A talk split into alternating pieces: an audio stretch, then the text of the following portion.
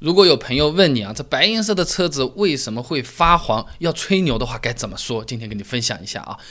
汽车这个油漆发黄，其实是一个比较复杂的化学物理过程，它呢产生的很大程度是由这个材料本身的特性带来的啊。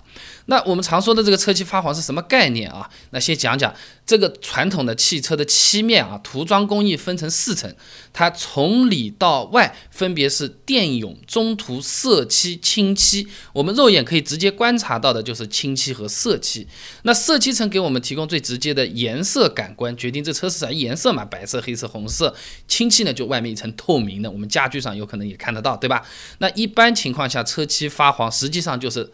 这两层发黄，色漆和清漆，哎，并不是只有白颜色的车子会发黄啊，所有的车子都会老化蜕变变颜色，只是白颜色的车子更加明显一点。第一个吹牛的地方啊，那么这个车漆发黄，它的化学原因是什么呢？它清漆层啊，主要的结构一般都是高分子聚合物，常见的这种氢气材料呢是丙烯酸树脂和氨基树脂，另外还有一些添加剂，比如什么稀释剂、固化剂等等啊。那么氨基树脂类的氢气比较容易氧化发黄，它原材料价格相对比较低嘛，一吨大概是一万三千块钱左右。普通的低端车型相对用的会比较多一点。那么氨基树脂的氢气啊，放在那边暴露在空气中，它就很容易被氧化掉啊。这个里面的这个芳香族的铂胺和中胺，呃，对这个氧化剂是特别敏感的啊，也是导致发黄的原因之一。呃，这个有点像我们白色的这个瓷碗，这个旧掉了发黄啊。那瓷碗嘛，总不会三万块钱一个，对吧？那么丙烯酸树脂类的氢气呢，它容易。变性导致发黄，性状改变啊，不要乱想。丙烯酸树脂原材料价格就比较高一点，每吨价格一万五千块钱左右，中高档的车型用的会比较多一点。你不要小瞧这两千块钱啊，人家一年卖个几十万、几百万辆车，两千再乘上去。是一笔钱了啊。那么丙烯酸树脂中呢含有苯环，苯环中的共轭双键会在光照的情况下变为坤式结构。呃，形象点说呢，就是会产生黄色的基团，和茶杯里里面泡个胖大海的那个感觉差不多。不光是空气啊，太阳晒晒也会变颜色的啊。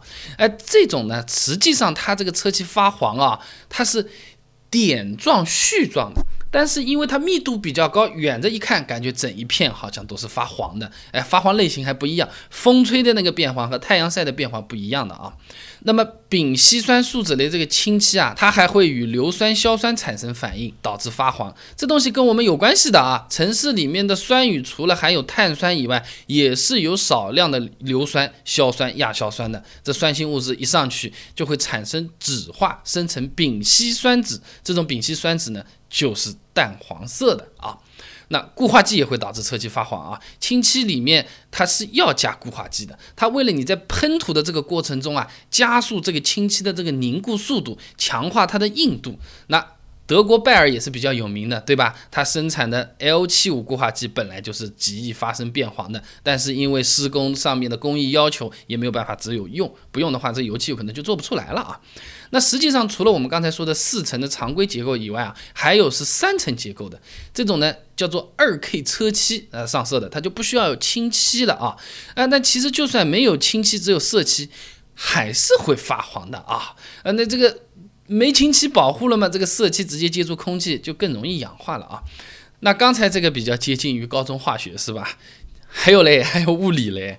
那你这个车漆啊，其实它是有微观的这种损伤的啊。特定情况下它会露出底漆的颜色。那车体加工制造过程中，这个钢材的加工是对形状有要求的。你车厂进来。一块钢板嘛，就是块平的嘛，那你要变成机盖，要变成车门，要有弧度，要有形状，它不是要做出来的嘛？那么在这个生产的过程中，就产生了一个内部应力，哎，这些弧度会导致这个塑形慢慢开始。变形，那然后时间长了，慢慢的就开始会脱开一点了，像裂开来一样的。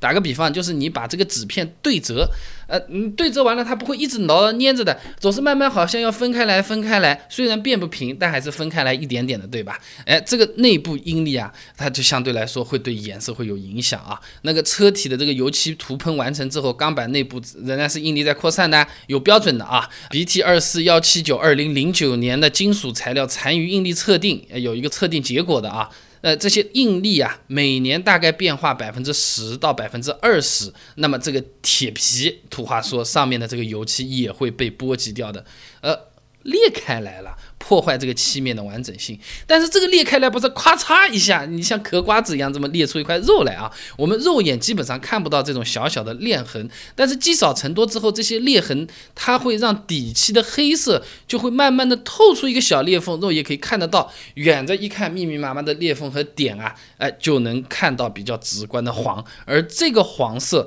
和空气接触的黄和酸雨接触到的那种黄颜色略有不同啊。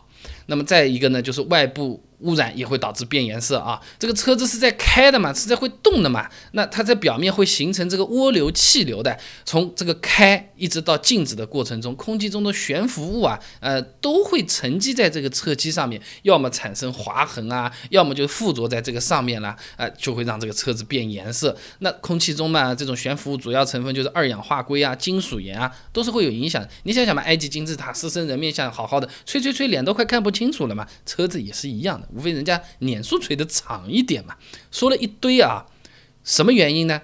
化学物质它本身呃是风吹吹、太阳晒晒、雨下下，它就会变颜色的。然后这个油漆又不是放在平板上的，你做的钢板各种各样的形状，它总要努力变回原来的那个形状一点点，这么上下的折腾，来回的这么扭一扭，产生我们肉眼不太看得到的裂缝，把底漆的颜色和我们这个色漆层的颜色掺在一起了。有点黄颜色的东西就出来了，那么白颜色的车子是不是就不能买了呢？那白颜色的车子为什么马路上面到处都是呢？那么多朋友喜欢白颜色，它的优点到底是在哪里？啊，除了刚才说会变黄之外，有没有额外的缺点？呃，对白颜色车子有兴趣的朋友啊，我给你准备了好多资料，刚才的问题我都准备好答案了。如果你有兴趣想要了解一下的话呢，不妨关注我的公众号“备胎说车”，回复关键词“车漆”就可以了。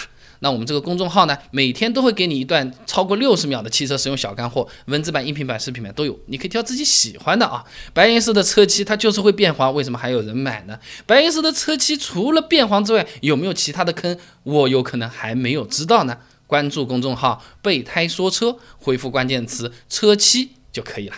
备胎说车，等你来玩哦。